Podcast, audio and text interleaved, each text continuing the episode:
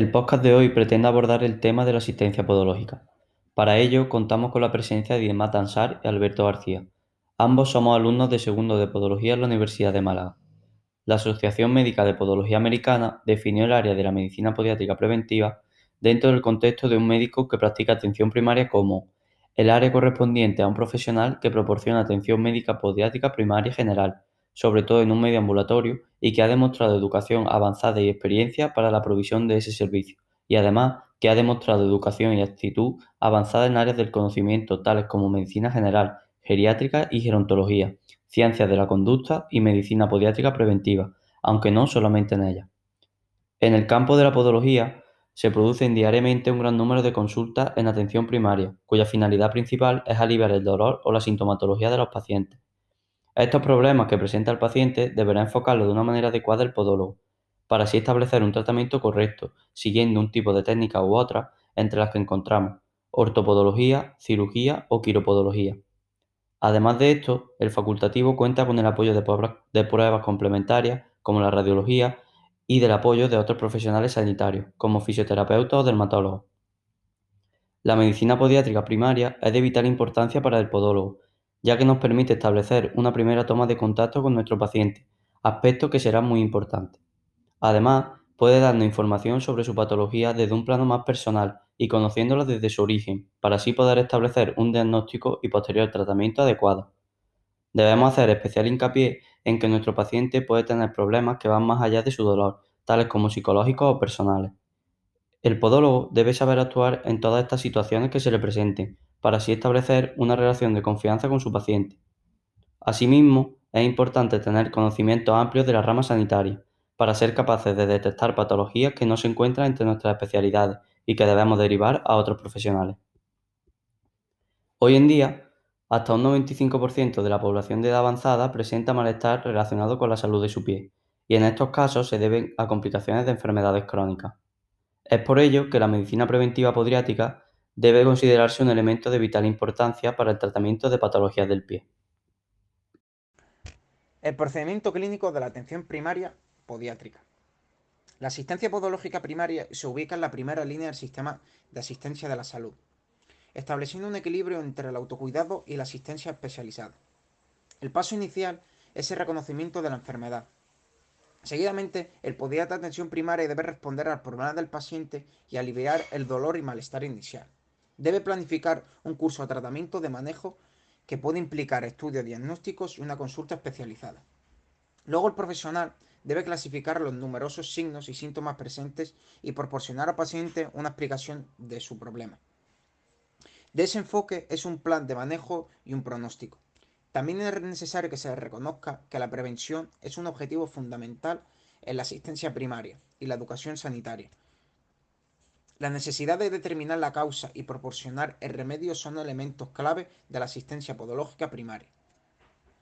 Y la relación entre el profesional y el paciente es la base del procedimiento clínico. El podiatra debe ir más allá del diagnóstico y, empezar a comprender o comprender al paciente y a su enfermedad. Atención ambulatoria. La atención médica ambulatoria de los Estados Unidos definió al paciente ambulatorio como un paciente que no necesita un servicio personal y no está postrado en una cama ni internado en ningún sitio donde se le necesite un cuidado. Antes de realizar consulta con cualquier profesional, el paciente por lo general intenta el diagnóstico y el tratamiento de sus propios síntomas, por ejemplo, medicándose con otro tipo de medicamento no prescrito. El autocuidado de los pies puede derivar a una complicación, ya que claro, el paciente no conoce realmente cuál es su problema. Y, cuando fracasa, eh, cuando fracasa su autocuidado, el paciente busca consejo y tratamiento. Objetivos de la atención ambulatoria. En el caso del paciente, los objetivos están determinados por el hecho de que él o ella reside en su hogar y no en una institución y que sus actividades pueden modificar el resultado de acuerdo con el cumplimiento del tratamiento. En cuanto al profesional, debe existir una decisión acerca de la forma en la que se está respondiendo el, paciente al tratamiento, así sobre las expectativas propias del paciente. También es preciso determinar qué cuidados deben ser modificados y cuándo es necesario finalizar el tratamiento. El podiatra también debe poseer un conocimiento operativo de la epidemiología para identificar la evolución de la enfermedad y ser capaz de proyectar los resultados habituales. También se debe coordinar la asistencia con la necesidad de la derivación. Es preciso emplear toda la área específica de la práctica podológica incluir, por ejemplo, la podología general, la radiología, la dermatología podológica, la ortopodología, la cirugía y la podología preventiva, todas las cuales aumentan el componente preventivo del manejo del paciente. Como declaración general, de propósito, se sugieren los siguientes elementos em, como consideraciones generales. Primero, el sitio de atención debe ser adecuado para presentar un servicio podológico calificado. El personal debe ser calificado y competente para la prestación de un servicio podológico. La calidad de atención debe, considerar los elementos principales de anamnesis, exploración, diagnóstico, tratamiento y seguimiento.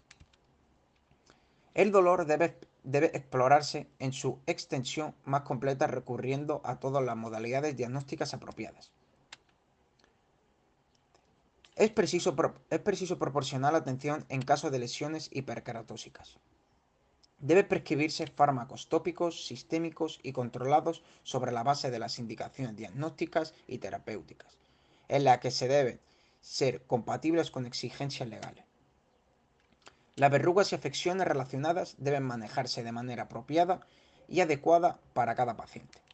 Los trastornos micóticos y las infecciones deben manejarse con métodos apropiados. Seguimos. Las lesiones y úlceras deben manejarse de manera apropiada con una consulta adecuada y un manejo combinado. El cuidado de las uñas debe proporcionarse de manera adecuada según su diagnóstico y pronóstico. Las deformaciones congénitas o adquiridas del pie deben manejarse por medio de medidas biomecánicas y ortopédicas apropiadas. Es preciso proporcionar educación para la salud podológica a pacientes individuales o en forma de grupos.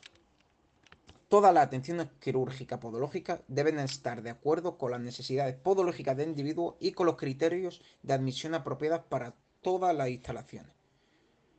Y por último, las urgencias deben ser manejadas adecuadamente.